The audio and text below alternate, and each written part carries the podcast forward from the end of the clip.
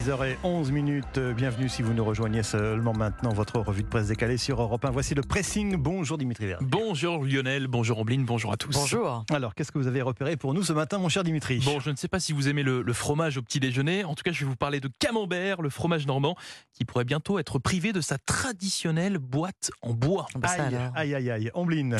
Dans les années 60, dans la presse française, eh bien, les Beatles, figurez-vous, ne faisaient pas l'unanimité. Une start-up de Lyon, pour ma part. C'est ce que j'ai découvert ce matin. Elle vient d'inventer euh, la coque de smartphone anti-agression. Mais on commence euh, par vous, mon cher Dimitri. Donc, euh, si j'ai bien compris, le, le camembert risque de changer de look prochainement. Oui, oui, euh, clairement, puisque j'apprends ce matin que sa traditionnelle boîte en bois pourrait bien disparaître dans les années à venir. C'est ce que nous relate euh, West France.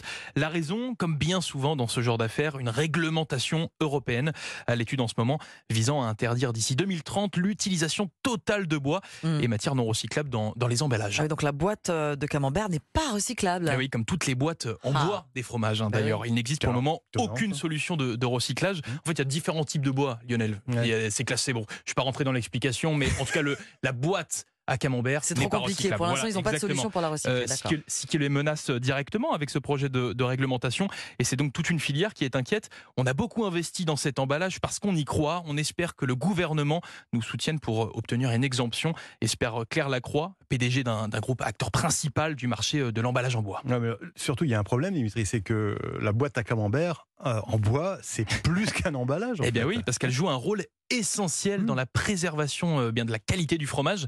Elle permet de maintenir une humidité, une température idéale des éléments indispensables faisant partie du cahier des charges de l'AOP, Mm. l'app- l'appellation d'origine protégée du camembert.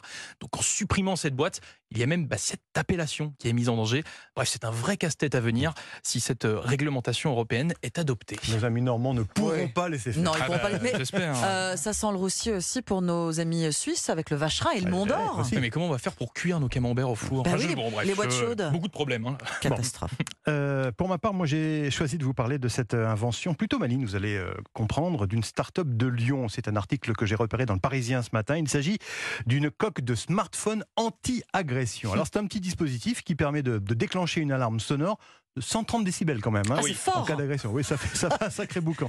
Euh, il suffit pour cela d'appuyer trois fois sur un bouton placé sous la coque du téléphone. Et en plus, le déclenchement de l'alarme permet d'activer le son et la vidéo du téléphone pour le cas échéant conserver des preuves euh, de l'agression, euh, notamment pour euh, ce qui concerne les, les dépôts de plainte ensuite. Mon but, explique Luc Nadier, le créateur de cette innovation, c'est de permettre aux adolescents, aux parents, aux personnes âgées de retrouver une certaine sérénité dans leur quotidien. Je veux dire que le jeune homme me raconte lui-même avoir été victime d'une agression au couteau durant son, Ah son oui. adolescence et il s'est longtemps demandé pourquoi il n'existait pas justement une solution euh, concrète pour nous euh, protéger euh, avertir, au ouais. quotidien. Voilà.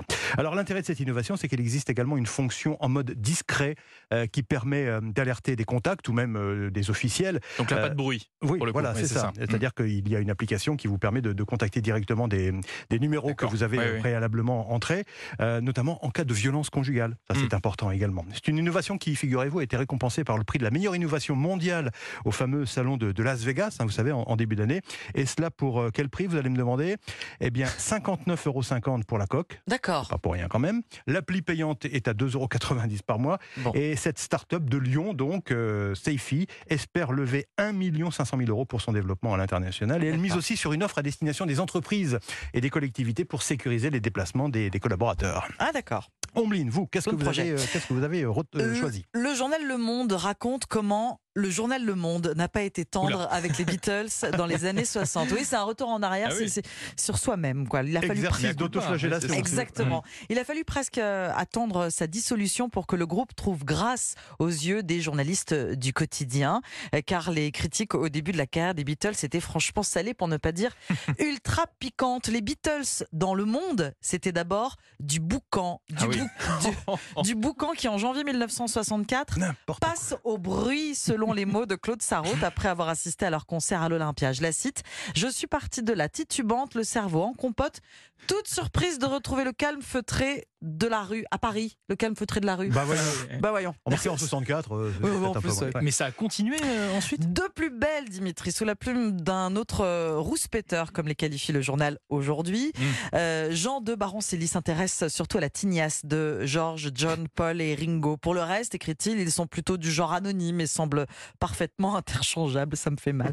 Ce Ah que oui, provoquent les, les Beatles, les évanouissements, l'hystérie, c'est ce qui semble en fait déconcerter et décontenancer les journalistes. Euh, français. Oui, Claude Sarraute à nouveau en 1965, après un nouveau concert parisien. Pourquoi il s'inflige ça, j'ai envie de dire 5000 jeunes ululants, oscillant du chef comme des otaries assoiffés. Bon, Le Monde explique que euh, l'article va ensuite surtout s'intéresser aux Beatles dans la rubrique extra musicale, comme cette sortie de John Lennon qui prétendait en 1966. Vous vous rappelez que les Beatles Être étaient plus important que le Christ. voilà, plus Ou plus connu, plus populaire. populaire, exactement que le Christ. La fin des Beatles sera, elle, dans le monde, expédiée dans une colonne du journal le 29 août Hmm. 1970. Oui. S'il vous plaît, sauvez-nous. Ah bah oui. Enfin, tout Mea ça, culpa, hein. relatif quand même pas mal de choses. C'est ça, mais c'est sur le ton de l'humour cet article et un peu de mea culpa Bah effectivement oui, oui. aussi les Beatles dans le monde des garçons pas toujours dans le vent, c'est-à-dire sur le monde.fr, une chronique de M le mag. Le pressing, votre revue de presse décalée chaque matin sur Europe 1. Merci Ombline, merci euh, Dimitri. À demain. Bon réveil à, À demain. tous.